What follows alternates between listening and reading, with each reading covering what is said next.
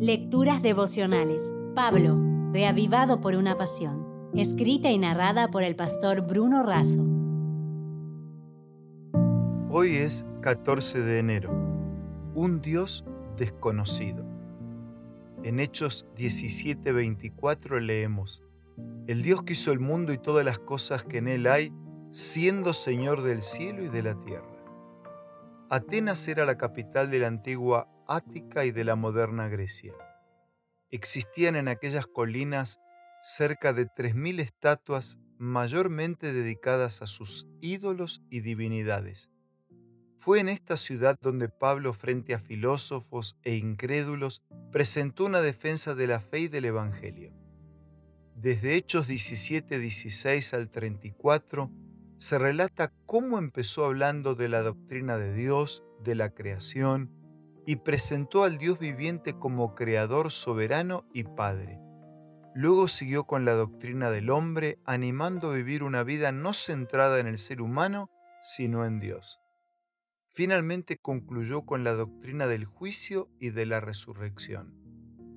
Pablo fue la gente donde la gente estaba, enfrentó la filosofía epicúrea, que sostenía que el objetivo principal de la vida es evitar el dolor, y les habló en su propio lenguaje.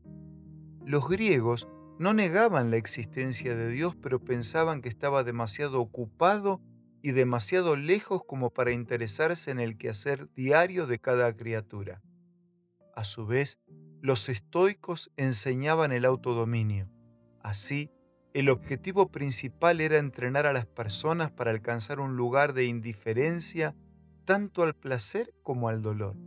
Además, los atenienses creían en alguien superior, desconocido, que actuaba sobre las leyes naturales.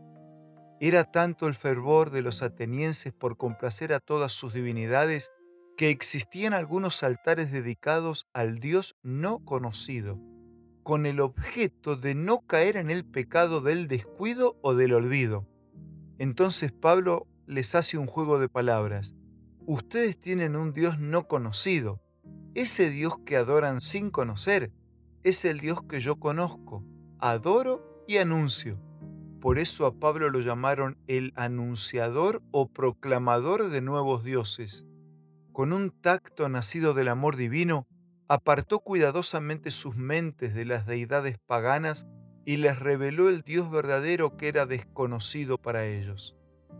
¿Qué y cuánto conoces de Dios? En tu vida, ¿Dios es Dios? Por si acaso.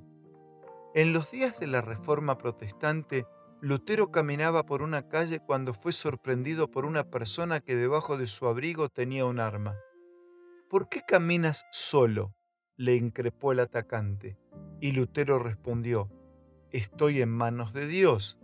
Él es mi amparo y mi fuerza. Amigo, que en este día puedas caminar al amparo y bajo la fuerza y protección del Señor. Por eso te dejo, resumiendo nuestra reflexión, esta frase. Para Pablo y para Lutero, Dios no era un Dios desconocido, era un Dios presente, actuante y cercano. Era un padre y un amigo. Que Dios sea en tu vida un Dios conocido y reconocido. Esto marcará toda la diferencia. Reconozcámoslo en todos nuestros caminos y vivamos hoy y siempre en las manos de Dios.